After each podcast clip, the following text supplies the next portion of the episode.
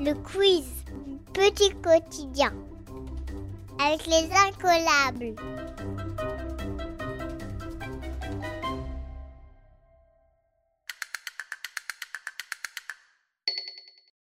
Histoire.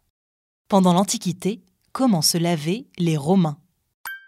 Dans des bains au lait de brebis Dans des bains publics Où ils ne se lavaient pas Tu as 10 secondes.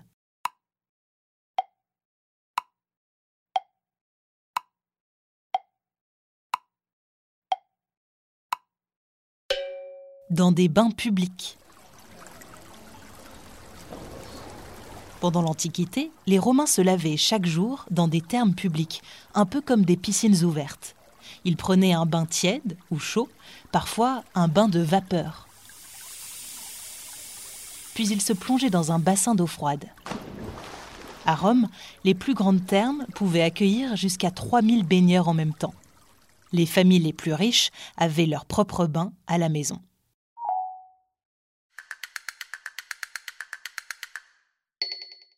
Français. Combien y a-t-il de S dans le mot soupçon? Tu as 10 secondes.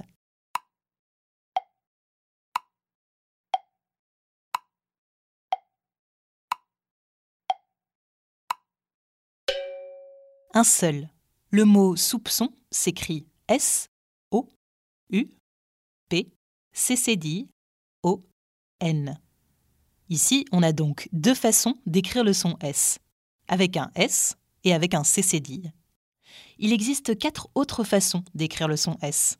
Avec un C, comme dans citron, ou bien avec deux S, comme dans poisson, ou encore il peut s'écrire SC, comme dans piscine, ou enfin avec un T, comme dans addition.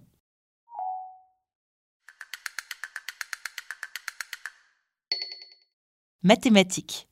Quelle est la moitié du nombre 64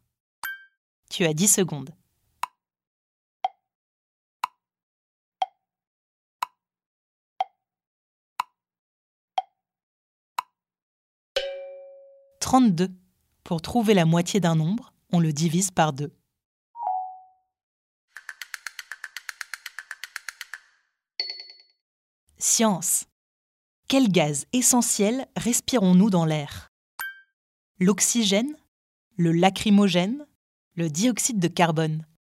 Tu as 10 secondes.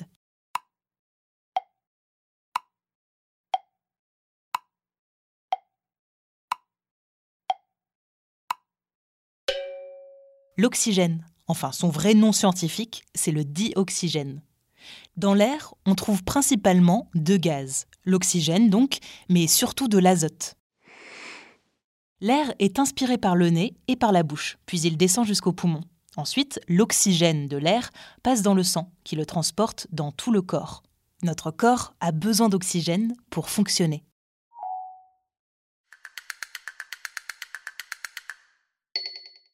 Géographie. Quelle est la capitale de l'Australie? Sydney, Melbourne ou Canberra? Tu as 10 secondes.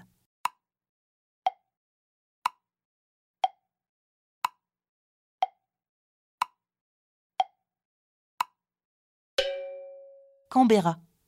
Sydney et Melbourne sont les deux plus grandes villes d'Australie. Pour ne pas faire de jalouse en choisissant l'une ou l'autre, il a été décidé que la capitale de l'Australie serait placée entre les deux. C'est Canberra, située à peu près à la même distance de Sydney et de Melbourne. Le quiz du petit quotidien, c'est tout pour aujourd'hui. On se retrouve demain pour un nouvel épisode.